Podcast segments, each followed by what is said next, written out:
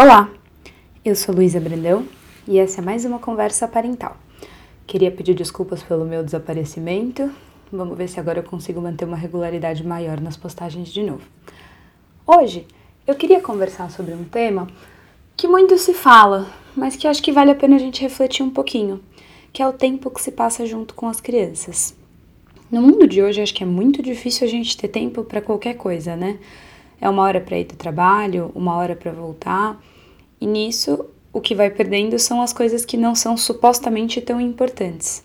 Numa dessas, a convivência com a família vai embora. Mas será que é algo assim que a gente pode passar dessa forma? O que, que é passar tempo junto? Passar tempo junto é mais do que só conviver e coexistir no mesmo espaço. Passar tempo junto é realmente se dedicar ao outro, é estar ali envolvido na troca, envolvido nesta convivência. Então, por exemplo, eu já vi alguns pais falarem: não, a gente passa bastante tempo junto, uma vez por semana eu faço home office.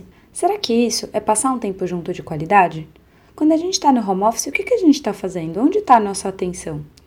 Nossa atenção está no trabalho, nossa atenção está em quem está longe ali pelo computador, não está na criança de verdade. Isso talvez gere quase mais frustração até, porque você vai contando para a criança que apesar de você estar tá no mesmo espaço dela, aquilo que está no computador, aquela pessoa pelo celular é mais importante do que ela.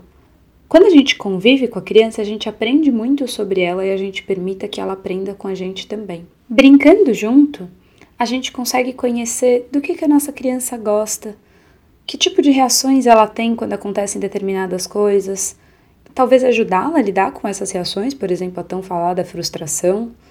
Quando a gente convive, a gente permite que a criança conheça quem a gente é, do que, que a gente gosta, o que, que deixa a gente feliz. Quando a gente convive, o modelo que a criança tem da gente é muito maior. Lá atrás, a gente falou da importância da aprendizagem via modelo. Quanto modelo uma criança pode ter da gente quando a gente convive com ela de verdade? Quando a gente convive, fica muito mais fácil da gente passar para as crianças os valores da nossa família. Porque os valores a gente não passa só falando e falando do que é importante, a gente passa vivendo do que é importante. Quando a gente convive, a criança aprende como a gente toma decisões, a criança aprende como que a gente faz escolhas, como que a gente lida com a nossa frustração. Ao aumentar o tempo de convivência, a gente aumenta o quanto a criança pode aprender com a gente.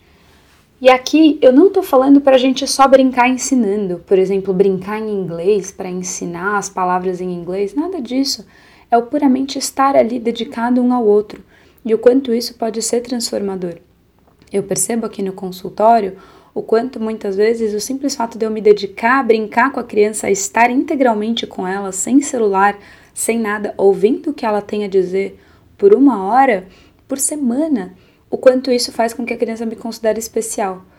Olha só quanto tempo existe para que se dedique a criança no dia a dia, né? num contexto muito mais amplo, muito menos restrito do que o consultório. E é isso, o que gera o afeto, o que gera a transmissão de valores é o conviver genuíno, é o estar junto, é o passar tempo junto e interagir. E tem gente que fala, ah, mas eu não tenho tempo de brincar. Aí a gente precisa pensar nas prioridades o que está consumindo esse tempo que faz com que o tempo para brincar não exista? Não necessariamente vai existir mesmo no mundo real uma hora por dia para brincar com os filhos e tudo bem.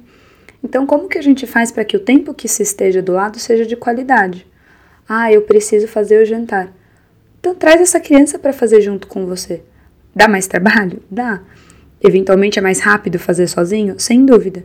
Mas olha que oportunidades ricas se tem de construir coisas juntos com a criança, de fazer com que ela se sinta parte daquilo, que ela fique orgulhosa daquilo que ela ajudou a montar. Que seja o me ajuda a colocar a mesa.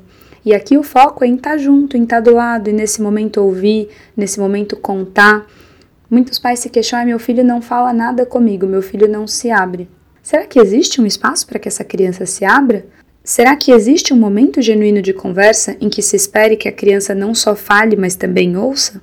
A maneira com que a gente dispõe o nosso tempo para a criança conta muito para essa criança sobre a importância que a gente dá para ela, sobre de que maneiras ela pode conquistar também o nosso afeto e a nossa atenção. Às vezes, o único momento que se vai ter junto genuíno é o de jantar. Então vamos jantar de verdade. Vamos desligar a televisão, vamos colocar os celulares de lado e vamos ficar junto. Vamos aproveitar o jantar para ser um momento de brincar, de dar risada, de conversar. Cada família sabe da sua dinâmica, cada família sabe do que dá e que não dá para fazer com relação ao tempo. O pedido de hoje é que se observe como que dá para eu fazer para passar um pouquinho mais de tempo junto de verdade. Como que eu faço para realmente conhecer o meu filho e dar tempo para que ele me conheça também? Quando o tempo de convivência aumenta, aumenta o quanto as famílias se conhecem, aumenta essa proximidade, aumenta essa sensação real de família, de alguém que está junto, de proteção, de segurança. E isso faz maravilhas para os dois lados, não só para as crianças, mas para os adultos também. O convite de hoje então é: que tal encontrar que seja 15 minutos no dia para estar de verdade com aqueles que a gente ama? Espero que ajude a pensar. Em breve eu volto com outra conversa parental. Um beijo!